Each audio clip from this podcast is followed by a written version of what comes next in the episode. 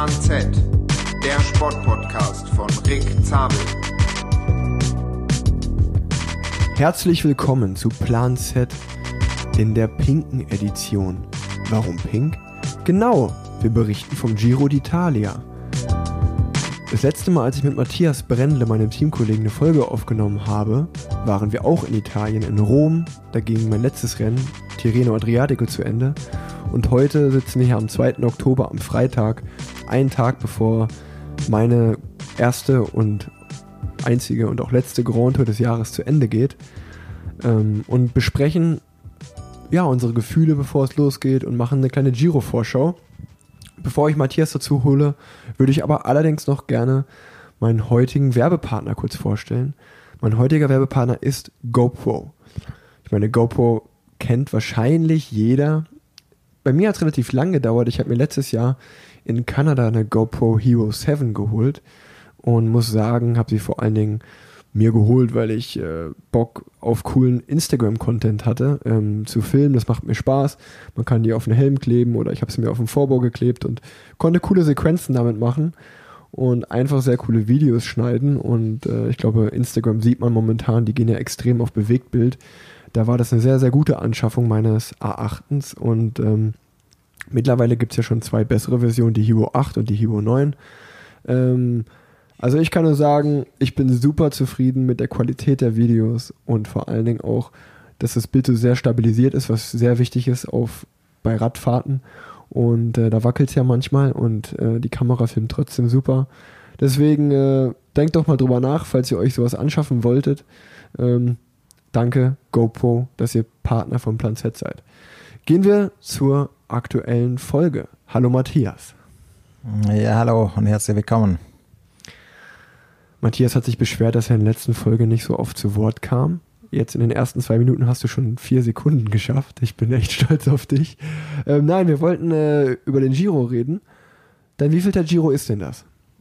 Ja, es äh, wird mein vierter Giro werden. Äh, eigentlich hätten es fünf werden sollen. Einmal habe ich mir am Tag davor ein Schlüsselbein gebrochen, vor drei, vier Jahren. Aber jetzt schauen wir mit voller Vorfreude in die Zukunft, in Oktober rein und dass wir drei Wochen Rennen fahren dürfen einen Tag vor dem Giro. Wie hast du denn das gemacht? Ja, beim Einfahren vom Prolog äh, habe ich mal ein Schlüsselbein gebrochen. Eieieiei. Ähm, für mich ist es der dritte Giro und ähm, wir wollten einfach mal so ein bisschen äh, mit euch drüber reden, was uns denn so erwartet. Also ich hatte erst überlegt, ob ich ein Tagebuch mache. Ähm, dann dachte ich so, hm, Tagebuch, jeden Tag Podcast aufnehmen, das wird, glaube ich, ziemlich stressig, das kriege ich nicht hin. Aber jetzt habe ich mich darauf ge oder habe mit mir selber vereinbart, dass ich halt eine Folge vor dem Giro aufnehmen will, eine am ersten Ruhetag, eine am zweiten Ruhetag, falls ich soweit komme, das weiß man ja vorher auch immer nicht. Und dann noch äh, ein kleines Resümee natürlich äh, am Ende des Giros. Deswegen, äh, das ist jetzt so mein Plan erstmal, nachdem ich eigentlich das ganze Jahr Corona-bedingt äh, euch in Australien hatte ich euch, glaube ich, dabei und dann in den anderen Rennen auch ab und an mal, aber ja, die Klassiker sind so ein bisschen ausgefallen. Die Tour de France konnte ich nur von außen kommentieren. Jetzt kann ich endlich mal richtige Insights aus dem Feld geben. Da freue ich mich sehr drauf. Ähm, morgen geht's los. Matthias mit dem Zeitfahren, da freust du dich ja bestimmt drauf. Ähm, was hast du dir vorgenommen für morgen? Ja, es wird ein sehr, sehr schnelles Zeitfahren werden. Ich glaube, der alte Rekord von dem Prolog liegt irgendwie glaub, bei 58 km/h. Ich glaube, morgen könnten äh, die 60 km/h geknackt werden. Es geht kurz und knackig einen Kilometer hoch. Da heißt es wirklich all out bis, bis zur Bergwertung sprinten, dann nochmal in die Abfahrt rein. Dann kann man sich wirklich kurz aufs Rad legen, ein bisschen erholen, zwei, drei Minuten und dann heißt es äh, die letzten zwölf Kilometer einfach so viel wie man hat, einfach so schnell ins Ziel treten. Genau, genau. Wir sind jetzt, äh, also der findet, der Giro startet erstmal in Palermo in Sizilien. Ähm, wann bist du angekommen? Auch wie ich am Dienstag. Ja, dieser war schon ziemlich lang. Normalerweise muss man sagen, bei den Grand Tours kommen immer Mittwoch an. Dieses Jahr Corona-bedingt muss man schon einen Tag früher anreisen und äh, die letzten Tage waren dann doch ziemlich langweilig, weil man einfach nichts zu tun hat und einfach wartet, bis Rennen endlich losgeht. Willst du mal erklären, was man dann so, was, also du hast ja jetzt gerade schon kurz erklärt, warum wir schon so früh da sind, aber wie sahen denn jetzt unsere Tage aus?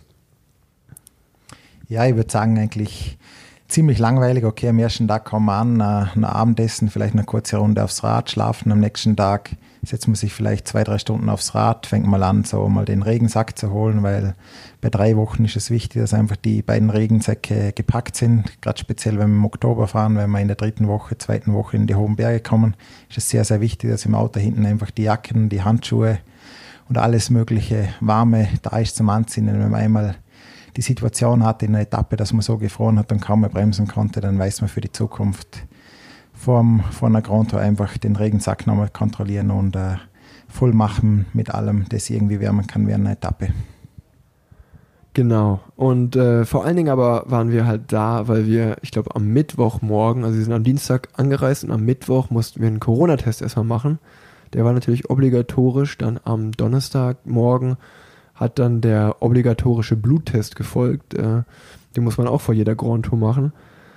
Der dann natürlich einfach für den Blutpass äh, genommen wird und gleichzeitig werden die Blutwerte kontrolliert, ob man fit in so einen Giro geht, in so eine Grand Tour, was ja auch sehr wichtig ist.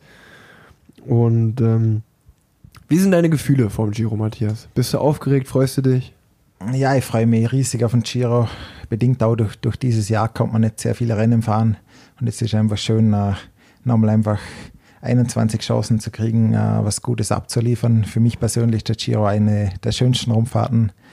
Es hat noch mit Flair zu tun, man sieht noch der italienische Style, das hat einfach Tradition des Radfahren in Italien und ist meiner Meinung nach anders wie jetzt in Frankreich oder Spanien, ist einfach ein anderes Flair beim Giro und persönlich meine Lieblingsrundfahrt. Da, da freue ich mich, das zu hören. Du bist halt wieder richtig gesprächig, ne? Du bist so richtig, du gehst so richtig aus der raus. Matthias, das ist hier kein Interview, ja, das ist ein Gespräch. Das läuft so überhaupt, dass wir uns, uns unterhalten und du gibst so richtig, du machst auch mal so Antworten, die zumachen, da kann ich gar nichts mehr zu sagen. ähm, was habe ich mir denn hier noch aufgeschrieben? Es wird eine kurze Folge, wenn wir so weitermachen. Ähm, erklär doch mal, was ist denn so beim Teamstuff dabei, hier bei so einem Team, dass sich Leute das mal vorstellen können. Wen nehmen wir denn hier alles mit im Wanderzirkus?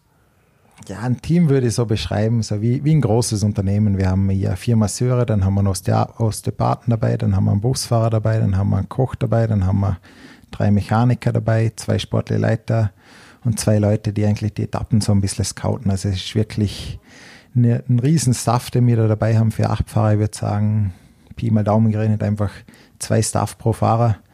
Das ist eigentlich nur speziell bei Grand Tour so, weil einfach drei Wochen sehr, sehr aufreibend sind, äh, weil man da versucht, alles zu optimieren und weil man auch merkt, das sind einfach sehr, sehr wichtige Rundfahrten für das Team und äh, darum wird da auch der maximale Effort geleistet, um uns Fahrern äh, das Leben so leicht, so gut wie möglich zu erleichtern. Oder wie meinst du das?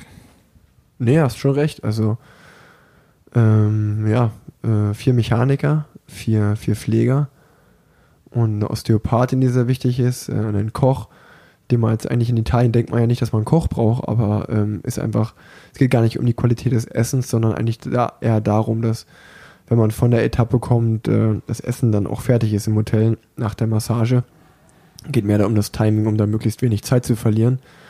Und ähm, ja, so ein Koch kann natürlich auch nochmal auf Extrawünsche ähm, ja, Einfluss nehmen. Also jetzt hier in dem Team ist es nicht der Fall, aber ich glaube bei der Tour de France, da war es ja der ein oder andere Fahrer, der nur sich glutenfrei ernährt. Von daher ähm, ist da ein Koch schon nicht unwichtig. Und äh, gerade auch die, die Osteopathin ist sehr, sehr wichtig, wie ich finde, weil äh, die, die braucht man schon mal. Äh, toi, toi, toi passiert kein Sturz, aber gerade wenn einer passiert, braucht man die. Aber auch wenn man einfach lange vielleicht mal krumm auf dem Rad gesessen hat oder ja, nicht so viel auf dem Zeitfahrrad trainiert hat und dann fährt man längeres Zeitfahren, dann ist die schon gut, um die eine oder andere Muskulatur nochmal besser zu lockern, als ein Masseur das kann oder ähm, auch einfach, ja, dich auszuknacksen und äh, deinen Muskeln und deinen Knochenbau zu entspannen. Sonst drei sportliche Leiter. Ähm, wir haben jetzt hier auch noch Gregory Henderson, unseren Coach dabei, der vorne rausfährt bei den meisten Etappen und uns Gefahrenpunkte nennt oder ähm, also sowohl ja, die einfach gefährlich sind aufgrund der Streckenführung als auch fürs Renngeschehen, also wo zum Beispiel eine Windkante auf uns warten könnte oder ähm, wie der und der Berg ist oder wie die Zielankunft ist. Äh, da da gibt es schon einiges, was wir dabei haben. Habe ich was vergessen, was dir noch eingefallen ist? Nee, ich glaube, äh, zu erwähnen ist vielleicht auch noch, wir sind hier eigentlich ein reines äh, Sprinter-Team. Ich glaube, wir haben einen den, der stärksten Leadouts hier beim Giro.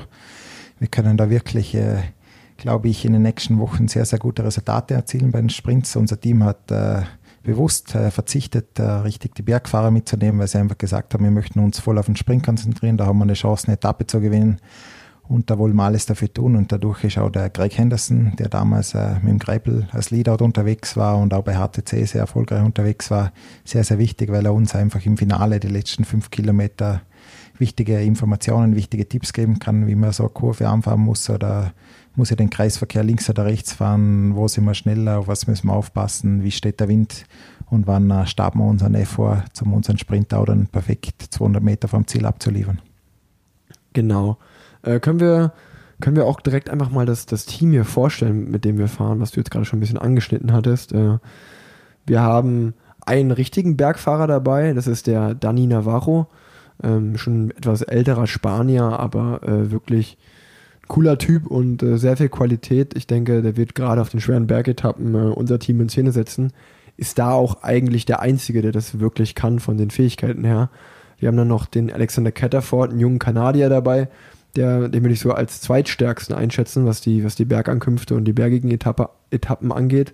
Ähm, aber Alex zeichnet sich eigentlich auch dadurch aus, dass er auch noch im Leadout eigentlich so bis zu drei Kilometer vom Ziel, bevor es dann richtig schnell wird, ist er meistens auch noch da und kann sehr gut aushelfen, das Team aus dem Wind zu halten und äh, Führungsarbeit zu leisten. Dann ist dabei äh, Guy Sagif, der israelische Meister, ähm, den wir auch im Leadout nutzen werden. Dann kommen wir eigentlich so zu den richtigen Leadout-Fahrern. Äh, Alex Dowsett und Matthias Brendle. Ähm, beides natürlich äh, Zeitfahrer, Zeitfahrspezialisten, das heißt auch prädestiniert, um einen guten Sprint anzufahren. Ähm, aber der Giro beinhaltet auch dieses Jahr drei Zeitfahren. Das heißt, ihr habt eigentlich auch drei ähm, Chancen auf ein eigenes Ergebnis, was ja wirklich sehr schön ist für euch. Ähm, und dann sind wir mit drei Sprintern, kann man eigentlich noch so da, äh, da kann man sagen. Ähm, Wobei ich, glaube ich, von der Teamleitung eher so als der, der Anfahrer ähm, gesehen werde. Das heißt, ich äh, werde die meisten Sprints anfahren, aber das heißt nicht, dass ich es nicht trotzdem probiere, wenn sich mir eine Chance bietet.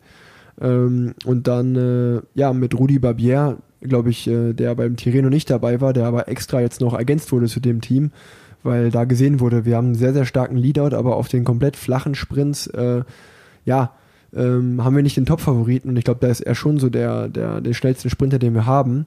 Ähm, und äh, dann auch natürlich Davide Cimolai, der ähm, schon ganz oft der Sprinter dieses Jahr war, der ein bisschen mehr auf die hügeligeren Sprintetappen gehen wird, sage ich mal. Also das ist unser Team. Äh, unser Ziel ist es, eine Etappe zu gewinnen, oder?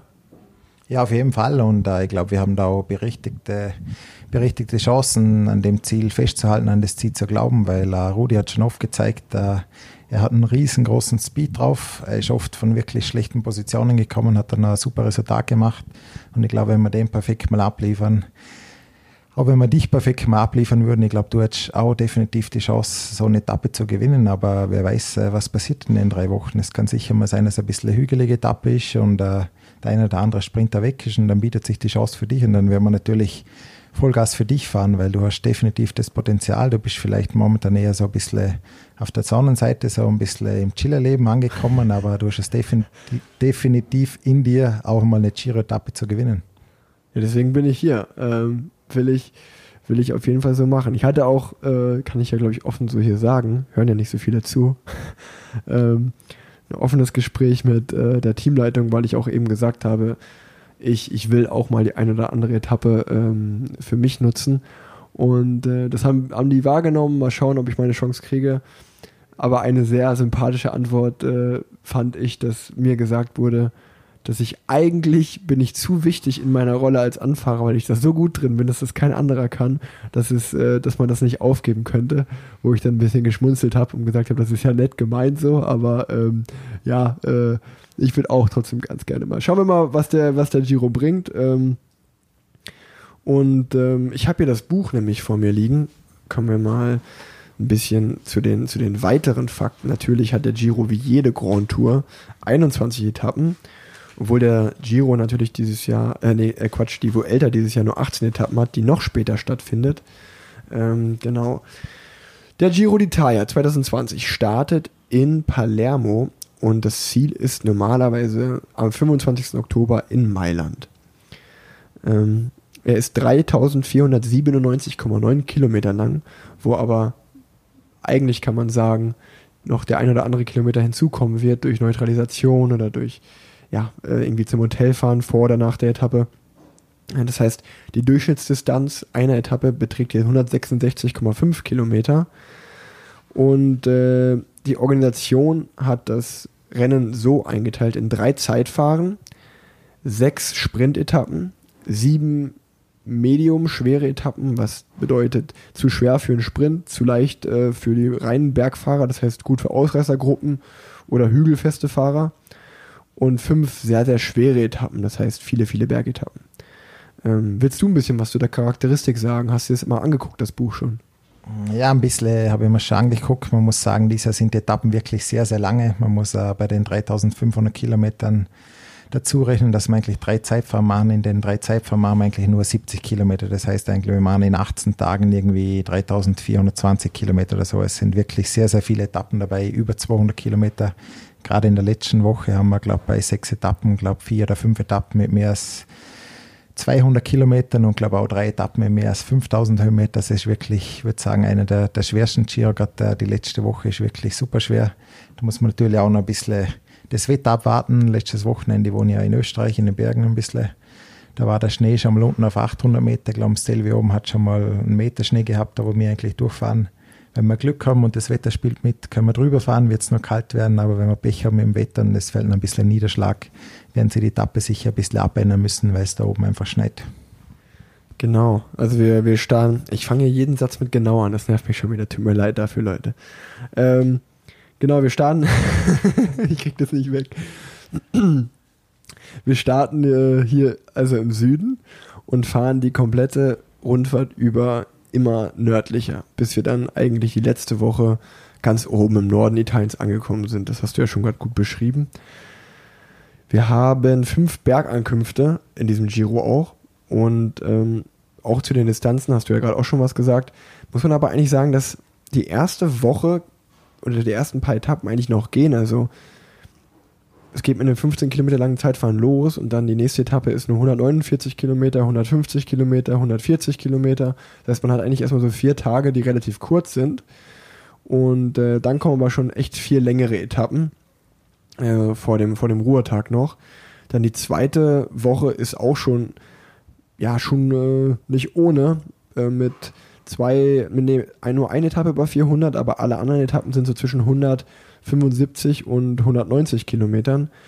Und dann, was du gerade angesprochen hast, die letzte Woche ist wirklich sehr, sehr hart. Etappe 16 229 Kilometer, Etappe 17 203 Kilometer, Etappe 18 207 Kilometer, Etappe 19 253 Kilometer.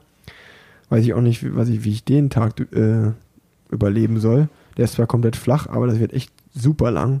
Etappe 20 198 Kilometer und dann zum Abschluss gibt es ja nochmal ein Zeitfahren in Mailand, ähm, das 215 Kilometer ist, aber ich glaube, die letzte Woche werden wir jeden Tag sechs Stunden auf dem Rad verbringen, so wie das aussieht. Mindestens. Ja, das sieht definitiv so aus. Und gerade nach zwei Wochen ist man müde. Man hat eigentlich keine Lust mehr richtig Rad zu fahren. Es geht dann doch irgendwie immer noch, aber so eine 250 Kilometer komplett flache Etappe, wo man dann weiß, es gibt einen Sprint, wo keiner in die Spitzengruppe will, wo dann vielleicht ein, zwei Hanseln vorne rausfahren wo wir dann vielleicht 35 km/h Schnitt fahren, das wird dann ein sehr, sehr langer Tag. Wenn da sieben Stunden auf dem Rad sitzt, da fragst du dann schon manchmal, hey, warum äh, fahren wir nicht einfach 120 Kilometer, da kommt genau das gleiche Ergebnis dabei raus.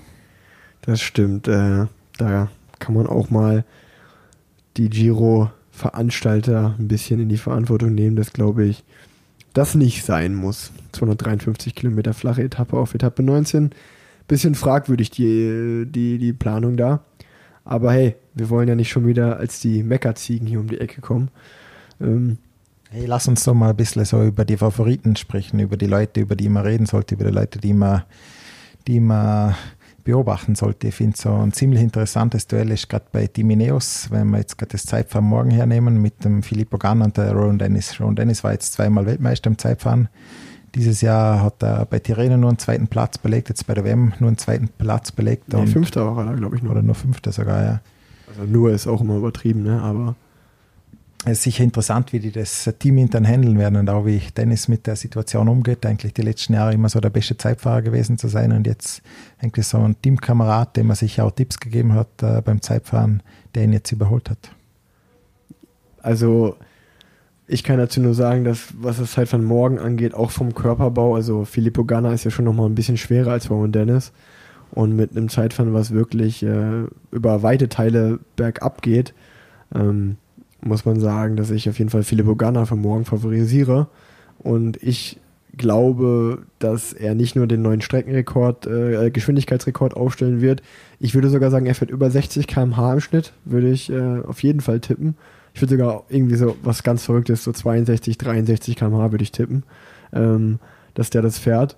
Und ähm, bin ich gespannt. Also lustigerweise haben mir viele Leute geschrieben, so hey, äh, du hast ja in deinem Podcast immer bei Radsport verbessern ganz oft einen Bergabzeitfahren gewünscht.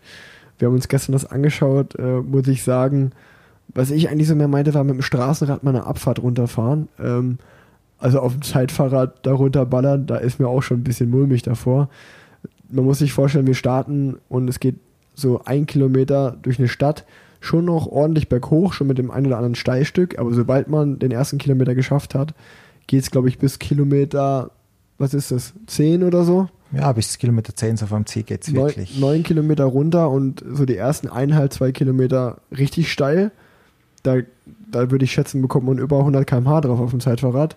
Dann kommen zwei, ähm, wie sagt man, eine Serpentin. Und dann nach den Serpentinen geht es wieder die ganze Zeit eigentlich nur geradeaus, aber ja, ich hoffe, dass die Mechaniker alle Schrauben nochmal nachgezogen haben. Äh, dann, da muss das Material auf jeden Fall halten, wenn man da so ein, so ein Speed aufs Pedal und aufs Rad bringt. Und ähm, das ist ein sehr, sehr spannendes Duell, äh, was du da angesprochen hast. Und dann auch für die weiteren zwei Zeitfahren. Ich würde sagen eigentlich, dass das zweite Zeitfahren in der zweiten Woche dem Warren Dennis vielleicht ein bisschen mehr entgegenkommt. Aber auch dann ähm, Etappe, also Etappe 21, das letzte Zeitfahren, würde ich wieder Filippo Ganna favorisieren, aber eigentlich kann man jetzt von vornherein schon sagen, dass so ein bisschen Team Ineos die Zeitfahren unter sich ausmachen wird, oder? Ja, würde ich schon so irgendwie sagen. Und GC wird natürlich auch sehr, sehr interessant. Ich glaube, es gibt äh, viele Fahrer, die hierher kommen, die jetzt davor nicht viele Rennen gefahren sind, wo es schwierig äh, sein wird, äh, so richtig die Form einschätzen. Dies ist einfach alles so ein bisschen anders. Normalerweise ist man einfach so die Tour of the Alps oder, oder die Tour de Romandie als Vorbereitung gefahren, dann kann man die Fahrer schon ein bisschen einschätzen, aber dieses Jahr ein Steven Kreuzweig kommt zurück äh, von einer Verletzung. Sharon Thomas haben wir gesehen bei Tirreno ist in guter Form. Simon Yates ist da davor, glaube die Polenrundfahrt gefahren als letztes. Dann Rafa Maika haben wir sicher noch dabei.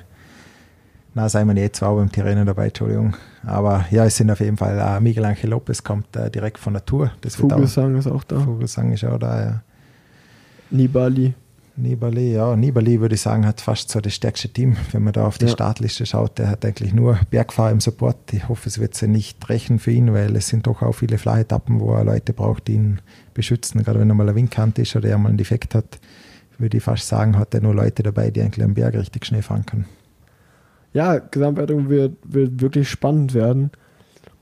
Ich, ähm, wenn ich jemand auf jemanden tippen müsste, würde ich Jaron Thomas wählen. Ich glaube, auch aus Sympathiegründen, der ist mir einfach sehr sympathisch, ein cooler Typ. Ähm, den würde ich so am meisten gönnen. Kann man ja so sagen, wir haben ja keinen GC-Fahrer dabei. Da in dem Kampf spielen wir keine Rolle, da schauen wir eigentlich eher zu, beziehungsweise ähm, schaut man sich dann die Highlights der Etappe abends irgendwann mal an, wenn man im Bett liegt, weil während die finishen vorne sind wir meistens noch irgendwo 5, 6 Kilometer vom Ziel. Ähm, ja, so ein kleines Insight auch. Ihr müsst mal schauen beim, beim Rick Zabe, so Pro Cycling Stats, der fährt immer Top 100. Ich bin schon gespannt, ob er dieses Jahr den Trend weiterhalten kann und sich in den Top 100 halten kann. Also das ist sicher interessant für euch zum Beobachten. da, da muss man kurz, da muss man kurz äh, eine kleine Hintergrundstory zu erzählen. Es hat es nämlich damit auf sich, dass wir natürlich in den Kölner Trainingstieren auch wenn wir alle Freunde sind und Trainingskameraden, gibt es natürlich auch immer so einen gesunden Wettkampf. Und während der Tour de France, die ja wirklich sehr schwer war, habe ich äh, Nils und André öfter mal mit dem, mit dem Spruch ein bisschen geärgert nach der Etappe, gerade wenn so eine Bergetappe war, so, hey Jungs, durchhalten, morgen klappt es vielleicht wieder mit der Top 100. Dann habe ich mir natürlich gleichzeitig gedacht, wenn ich so einen Spruch bringe, dann kann ich es ja eigentlich nicht bringen, Tirreno Adriatico, die Etappe nicht Top 100 zu fahren. Das heißt, ich habe die eine oder andere Bergetappe, bin ich nochmal extra tief gegangen oder habe mich irgendwie im Gruppetto kurz vorm Ziel nach, nach vorne schlawiner, damit ich unter den ersten 100 durchs Ziel rolle, damit ich mir den Schuh nicht anziehen muss, dass ich keine Top 100 war. Und äh, bei Tirreno muss ich leider sagen, ich glaube, in zwei Etappen und in der Gesamtwertung habe ich es nicht unter die Top 100 geschafft, aber sonst, wir hatten zwar noch nicht viele Rennt Renntage, sonst war ich noch nicht einmal über den Top 100 dieses Jahr. Ähm, das, da, da war ich, da war ich äh, ja, stolz drauf, kann man nicht sagen, weil den einzigen, den das interessiert, bin ich selber wahrscheinlich. Aber ähm, es war ein lustiges Duell. Ich bin mal gespannt. Jetzt kommt höchstwahrscheinlich die Retourkutsche von Nils und André und auch von Juri weil äh, die haben schon gesagt, die freuen sich auf jeden Fall, sich die Etappen anzugucken, gerade in der letzten Woche, wenn ich dann bei minus zwei Grad und Schneetreiben den Stelvio hochfahre. da haben sie gesagt, da werden die sich schön mit dem Tee und einer warmen Decke auf der Couch einmummeln und ein bisschen zugucken. Ach ja. Ähm, Sprinter. Sprinter auch sehr interessant, würde ich sagen. Hier es ist vielleicht die Top-Garde hier, so wie jetzt bei der Tour de France. Wir haben UAE hier mit Fernanda Gaviria dann haben wir Nelia Viviani, der dieses Jahr irgendwie noch gar nicht in den Trick gekommen ist. Man muss sagen, bei Quickstep hat er letztes Jahr sicherlich über zehn Rennen gewonnen. Ich glaube, dieses Jahr hat er maximal einen Saisonsieg. Bei der nee, Tour de France noch gar keinen Saisonsieg, okay. Tour de France hat man gesehen, sein Sprintzug irgendwie, der funktioniert gar nicht. Der war nie da eigentlich, wenn er, wenn er hätte sprinten sollen. Und jetzt bin ich echt gespannt auf den Giro, wie das da hinhaut, weil Kofidis hat den eigentlich eingekauft, um 10, 15 sichere Saisonsiege zu haben. Bis jetzt hat er noch in dem Fall keinen gebracht. Also der wird sicherlich ein bisschen Druck verspüren, gerade auch so bei seiner Heimrundfahrt. Und ich hoffe, dass er auch wieder mal abliefern kann. Ja, ähm, wird sehr spannend zu verfolgen. Ich glaube, Peter Sagan ist sonst noch da als Sprinter. Ähm, wir sind äh, mit äh, Chimo, Rudi und mir dabei. Wer mischt sonst noch in den Sprints damit? Hast du noch geguckt? Ja, FD Schö hat einen Ja, klar, Arno Demar. Arno Demar, der dauernd ein starkes Leadout dabei und sonst sind sicher so ein paar kleinere Sprinter, die man, die man niemals unterschätzen darf, weil gerade äh, die hängen sich dann einfach an ein anderes Team an, die die gute Arbeit macht mit dem Leadout, sind vielleicht am Hinterrad von, von unserem Sprinter oder vom Demar und dann können sie eigentlich von der Arbeit von anderen Teams profitieren und am Schluss äh, als Erste über die Ziellinie fahren. Ja. Ähm, sonst gibt es sonst noch irgendwas, was man, wo man vorausschauen könnte? Gesamtwertung haben wir, Sprinter haben wir. Ähm, wer sagst du, wer macht so ein bisschen den, äh, ich sag mal, das Team Sunweb von der Tour? Also die haben sich ja da wirklich ähm, gezeigt in den Ausreißergruppen ganz oft und haben viele Etappen so aus den Ausreißergruppen abgeschossen. Es ist ja manchmal so, dass sich äh, so ein Fahrer dann herauskristallisiert. Ähm, hast du da einen? Du bist ja eigentlich auch so ein Fahrer, der immer in die Gruppe geht und mal am guten Tag so eine Etappe aus einer Spitzengruppe gewinnt. Hast du dir da schon irgendjemanden angeschaut, wo du sagst, hey, dem folge ich auf der einen oder anderen Etappe. Thomas de Gent ist ja dabei, habe ich gesehen, richtig? Thomas de Gent wird sicherlich ein Mann sein, wo bei den schweren Etappen in der Spitzengruppe sein wird.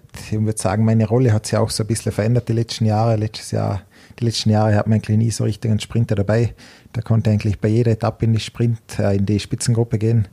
Dies Jahr durch äh, unsere vielseitigen Sprinter im Team werde ich eigentlich eher immer eingeteilt sein, äh, um zu arbeiten es ist eine andere Rolle, aber macht mir auch sehr, sehr viel Spaß, dadurch, dass wir auch eben die drei Zeitfahren haben, wo ich eigentlich meine eigene Chance habe. Und gerade wenn man so ein Leadout hat wie wir, dann macht es auch Spaß, weil man weiß, wenn alles gut läuft, sind wir die letzten äh, fünf Kilometer, sechs Kilometer das führende Team vorne, das, das, das man zeigt, das äh, das Tempo vorgibt und das macht definitiv auch Spaß und gibt auch richtig viel Motivation. Ja, ähm, wir werden ja dann spätestens in in zehn Tagen, in Etappe 10, äh, werden wir, äh, ach, äh, nicht Etappe 10, nach neun Tagen ist der erste Ruhetag. Am zehnten Tag kann man ja vielleicht schon mal so die erste Woche ein bisschen Revue passieren lassen. Falls wir beide bis dahin hoffentlich natürlich gesund und sturzfrei bis dahin kommen. Das ist nämlich dann immer das Wichtigste, weil so eine Gronte, würde ich mal sagen, die ist immer schon schwer genug und da graut es mir persönlich immer am meisten vor, dass man äh, sich irgendwie einen Schnupfen einfängt oder krank wird, äh, ja, oder stürzt, äh, weil dann wird so eine Grand Tour ganz, ganz schwierig. Und ähm, auch nochmal so zum, zu, bitte sag, sag kurz was. Nee, das ist auf jeden Fall der Fall. Aber so ein Fahrer, der für mich oder wahrscheinlich auch für die Zuschauer ziemlich interessant ist, ist der Peter Sagan. Die letzten Jahre hat man den so viele Rennen gewinnen sehen und dieses Jahr sehen wir das erste Mal so ein bisschen, ich würde sagen, fast immer Loch. Er ist immer noch vorne dabei, aber es ist, glaube ich, schon seit, seit einem Jahr hat er kein Rennen mehr gewonnen. Und er wird langsam sicherlich auch Druck kriegen von seinem Team, kann ich mir vorstellen. Die haben, die haben einen Ackermann äh, im Team, der bei Tirreno zwei Etappen gewonnen hat, der einmal Dritter war, ohne eigentlich ein Leadout zu bekommen. Sagan hat eigentlich die volle Unterstützung bekommen bei der Tour, hat keine Etappe gewonnen. Und da wird er sicherlich da beim Giro auch was zeigen müssen, was zeigen wollen, damit er nächstes Jahr noch den Status hat, dass man zu jedem Rennen mitnimmt, wo er eigentlich hingehen will. Ja, das ist zum Beispiel ein Punkt, der mich äh, echt gewundert hat, dass äh, Ackes hier nicht am Start ist, nachdem er gerade auch letztes Jahr ähm, das, das rosa Trikot, ähm, nenne ich das rosa Trikot, das Ciclamino, also das Sprinter-Trikot hier im Giro gewonnen hat und äh, zwei oder drei Etappen, glaube ich, letztes Jahr gewonnen hat, also wirklich ein wahnsinniges Giro-Debüt hingelegt hat.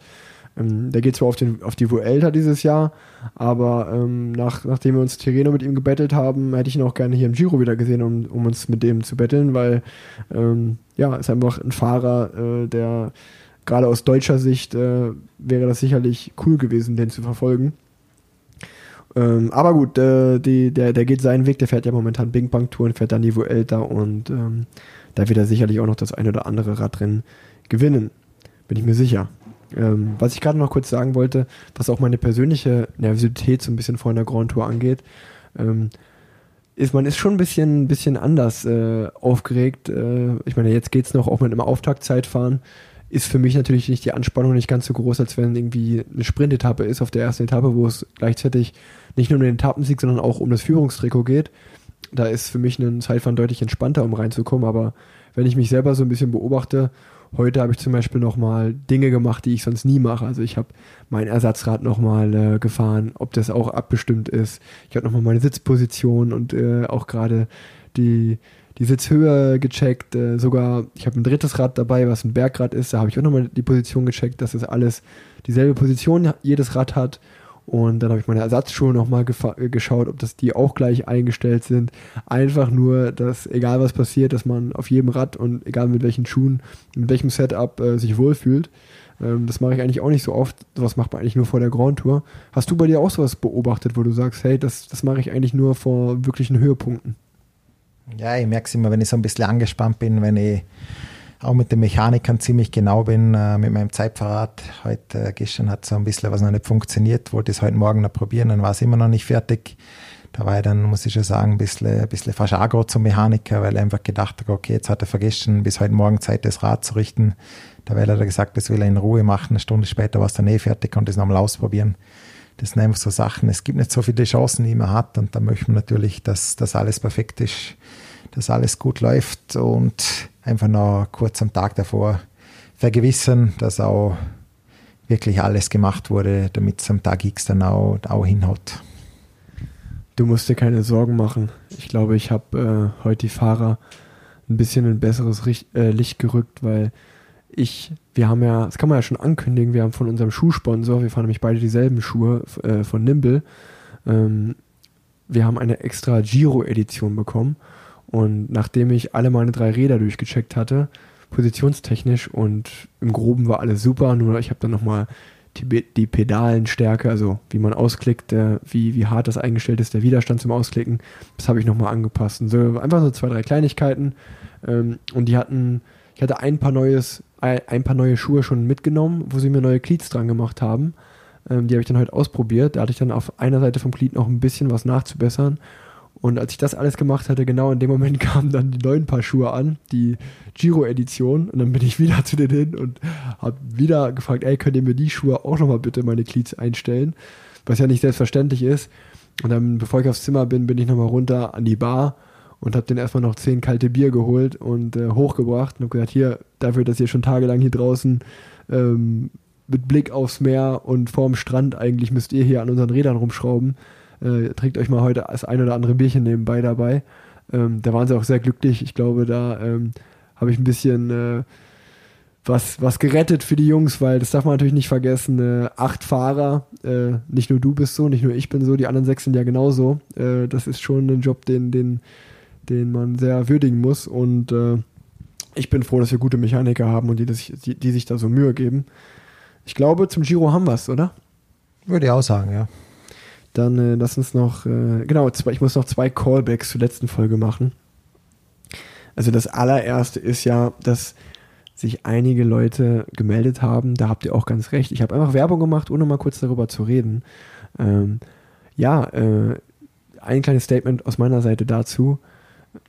Ich mache, oder ich habe mir zumindest vorgenommen, weil ich mag ich, ich habe letzte Folge, lass mich das so sagen, dass es gut ankommt. Ähm, ich habe letzte Folge Werbung gemacht und habe dann am Ende die Werbung abgerundet mit einem Satz. Ich bin ja selber kein großer Fan von Werbung. Das war natürlich sehr blöd und kontraproduktiv.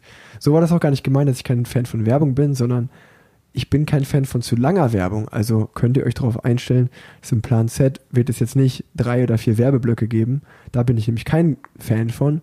Allerdings von Produkten, die uns allen helfen, die cool sind, wie zum Beispiel in der letzten Folge oder auch in dieser diesen Folge, äh, das sind Produkte, die ich supporte und selber cool finde und mir selber zugelegt habe. Da sage ich, hey, die kann ich euch auch an euch weiterempfehlen. Das ist so ein bisschen meine Philosophie dahinter. Der zweite Callback-Punkt ist, dass ich letzte Woche im Podcast mit typischem Halbwissen erzählt habe, dass wenn man eine BDR-Lizenz hat, dass man damit gleichzeitig das Recht hätte, auf der Straße zu trainieren und von, von der Radwegbenutzung frei zu sein da habe ich wohl Mist geredet. Dafür möchte ich mich entschuldigen, das stimmt nicht. Ähm, ich, habe, ich wurde belehrt und ähm, es gibt wohl ganz klare Regeln, wie das geregelt ist. Trotzdem möchte ich nochmal sagen, dass auf dem Radweg ist das Tempolimit 25 km/h. Das fährt ein Radprofi normalerweise nicht, der fährt schon deutlich schneller. Deswegen ist es für einen Radprofi schon meistens sicherer. Ähm, der, außer der Radweg ist sehr gut und da ist nichts los. Dann fahre ich natürlich auch auf dem Radweg. Aber sonst ist es für einen, Rad, äh, für einen Profisportler meistens sicherer, auf der Straße alleine zu fahren, als irgendwie am Rhein entlang auf dem Radweg. Äh, das ist Mord und Totschlag mit Skateboardern und Leuten, die andere Räder fahren und Fußgänger. Aber was erzähle ich euch? Das wisst ihr wahrscheinlich alles selber. Auf jeden Fall wollte ich nur kurz sagen, letzte Folge habe ich mich da ein bisschen reingeritten und wenn ihr das genau wissen wollt, könnt ihr das nochmal in der Straßenverkehrsordnung nachlesen. Ich glaube, beim ADAC findet man das auch oder beim ADFC. Beim ADFC, genau.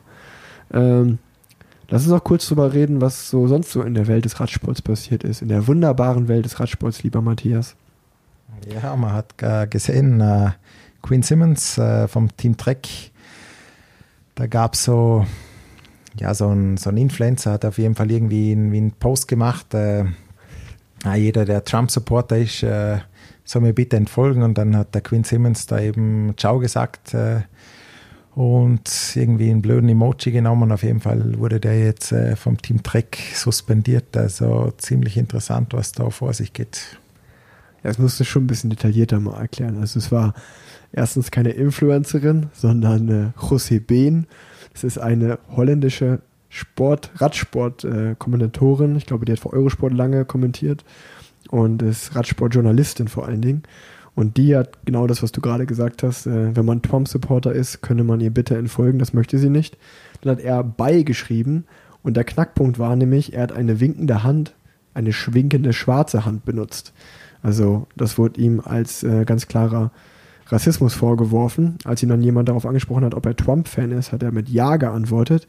Und diese zwei Wörter und Emoji und ein Emoji haben gereicht, damit Track ihn äh, suspendiert hat ähm, was sicherlich zu verfolgen ist, einfach für alle anderen Sportler, dass man ganz klar einfach, also ich denke, es gibt eine ganz klare Meinungsfreiheit, das ist, stimmt schon, aber es ist halt immer die Art und Weise, wie es vorgetragen wird. In seinem, in seinem Fall wurde ihm, glaube ich, so ein bisschen zum Verhängnis, dass er, also niemand hat ja einen Mehrwert davon, auf diesen Tweet zu reagieren. Also es bringt ihm ja nichts. Und er wollte damit nur so ein bisschen Öl ins Feuer gießen und das hat Track auch in, ihrem, in ihrer Pressemitteilung genauso äh, wieder, wiedergespiegelt, dass äh, sie das nicht cool finden, wenn ein Sportler so ein bisschen hetzt, sage ich mal auf Deutsch gesagt. Und äh, ja, der Junge ist noch sehr, sehr jung. Vielleicht äh, lernt er aus seinen Fehlern und ich bin gespannt, ob er nochmal für Track Radrennen fahren darf oder äh, wie jetzt seine Zukunft aussieht. Auf jeden Fall, glaube ich, so ein bisschen der Vorfall, wo wir intern am meisten drüber, drüber geredet haben die letzten Tage. Sonst, äh, auch in der Welt von Twitter, hat André ein sehr schönes Statement gemacht. Das hat mir sehr gut gefallen. Ähm, denn Marc Schmidt, der Arzt, äh, der in der Operation Aderles angeklagt ist, ähm, hat ein Geständnis abgelegt. Und ähm, André hat daraufhin getwittert, hey, Marc Schmidt hat jetzt ein Geständnis abgelegt, NADA, WADA und ich glaube, die UCI hat er auch mit äh, in die Verantwortung genommen. Jetzt ist es doch mal an der Zeit, den sauberen Sportlern zu nennen, wer in dieser Zeit unter Marc Schmidt gedopt hat. Und ähm, fand ich sehr gut, weil das interessiert mich auch brennend. Ähm, und ich finde es nicht okay, wenn die ungeschoren davonkommen, das sage ich ganz klar. Ähm, das muss einfach äh, verfolgt werden. Und schauen wir mal, äh, wie es da weitergeht. Sonst noch was passiert in deiner Welt des Radsports, lieber Matthias? Nee, meine Welt, äh, die ist nicht so aufregend wie deine. Ich bin so jemand, der, der gerne einmal da daheim ist, gemütlich einmal ein bisschen an der Vespa rumschraubt. Ich bin nicht so ein, ein, ein Hollywood-Mensch wie du, wo, wo so viele Bekannte, so viele Freunde hat, wo, wo dauernd ja, unterwegs ist. Ich habe ein bisschen ein ruhigeres Leben, von dem her, bei mir ist nicht so viel passiert äh, seit dem Tirreno. Also es sind noch drei Sachen passiert, die ich mir aufgeschrieben habe. Das erste ist Flash Wallon. Was sagst du zu Flash Wallon dieses Jahr? Der erste Ardennen-Klassiker dieses Jahr. Ja, Wahnsinn. Äh, die junge Generation, wie der Mark Hirschi das Ding gewonnen hat. Äh, es hat wirklich, ich glaube, letztes Jahr mit Benal angefangen, einen Wechsel stattgefunden. Mark Hirschi das Ding souverän äh, gewonnen. Auch unser Daniel Martin hat man gesehen, ist wieder, ist wieder in Form, ist wirklich in einer schlechten Position in den Berg reingefahren, hat dann einen nach dem anderen überholt, kam dann als Fünfter oben raus und äh, hat man gesehen, wenn der unten ein bisschen weiter vorne gewesen wäre, hätte er definitiv auch die Chance gehabt, das Rennen zu gewinnen. Gibt es von meiner Seite aus nicht mehr zu sagen. Das zweite Rennen, was momentan noch läuft, ist die Bing Bang Tour. Was ist da passiert? Ja, da sieht man so ein bisschen, was Corona für Auswirkungen hat auf den Radsport. Ich meine, es kann uns hier beim Giro auch treffen. Uh, Holland hat einfach gesagt, oder verschiedene Distrikte, uh, wir wollen keine, keine Veranstaltungen mehr. Da muss da die Bing Bang Tour uh, kurzfristig umswitchen. Haben jetzt zum Glück nochmal zwei Etappenorte in Belgien gefunden. Bing Bang Tour muss man auch sagen, die findet da in Belgien und in Holland statt. Manche Etappen sind in Holland, manche in Belgien.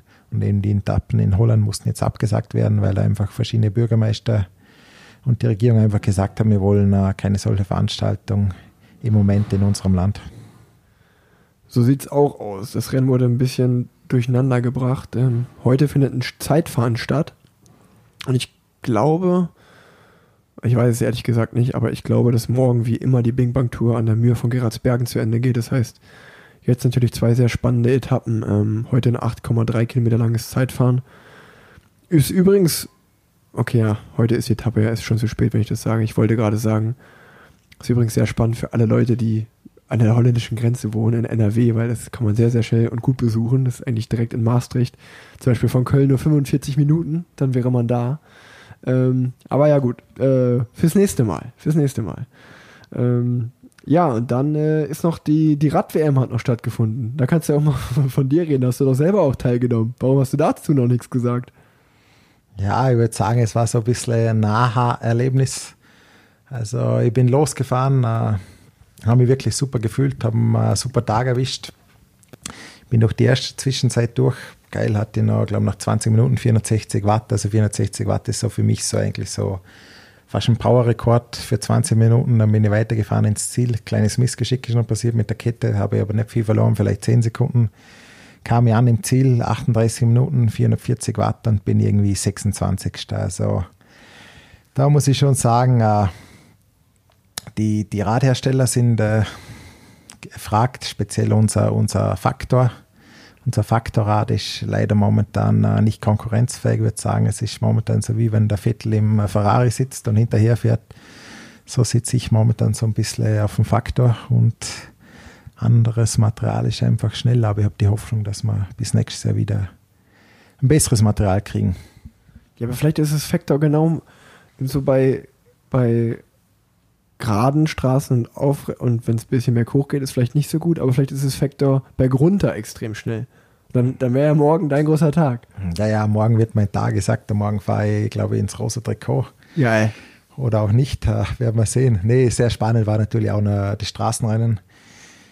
Ich würde sagen, äh, es hat der, der Weltmeister gewonnen, den wir uns alle gewünscht haben, wieder so ein bisschen ein Showman. Julian Alaphilippe, würde ich sagen, ist so eine Art Sagan, aber auf eine andere Art und äh, kann unseren Sport einfach super promoten in der ganzen Welt. Der liefert immer eine Show ab, er fährt nicht langweilig Rad, er attackiert, wenn er irgendwie kann, auch wenn er nicht kann, attackiert, er probiert es, muss viele Niederlagen einstecken und ich gönne ihm den Sieg wirklich äh, vor ganzem Herzen.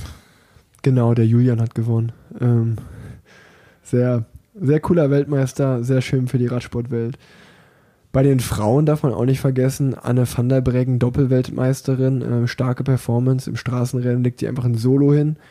Und Zeitfahren, ähm, ja, kann man sagen, hat sie auch natürlich verdient gewonnen, weil man muss erstmal ins Ziel kommen. Chloe Deigert hätte höchstwahrscheinlich das Zeitfahren gewonnen, ist aber leider gestürzt. Äh, auch an dieser Stelle natürlich gute Besserung an sie. Ähm, und äh, ja, Anne van der Breggen, Doppelweltmeisterin, die deutschen Fahrerinnen haben sich auch sehr gut geschlagen. Liane Lippert wird, glaube ich, Fünfte im Straßenrennen. Ähm, tolle Leistung. Wirklich Respekt. Äh, da kann man noch auf viel mehr hoffen in den nächsten Jahren. Und auch im Zeitfahren war Lisa Brennauer Vierte. Ganz knapp an der Medaille vorbei. Also da auch eine absolute Topleistung.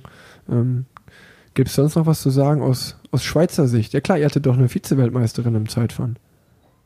Oh nee, du bist, du bist ja Österreicher. nee, ich danke dir ganz recht herzlich. Ja, nee, die Schweiz hat auch eine gute WM. Also Küng Dritter im Zeitfahren, Markirsche Dritter, Dritter, Dritter im Straßenrennen und äh, bei den Frauen muss ich an dich übergeben. Äh, ich habe da leider nicht so viel Einblick. Marion Reusser war Zweiter. Marion Reusser war Zweiter. Ja, Gratulation. Ähm, ja, äh, liebe Grüße an die Eidgenossen. Ähm, wie war es denn bei den Ösis? Stimmt ja, du bist Österreich, habe ich vergessen.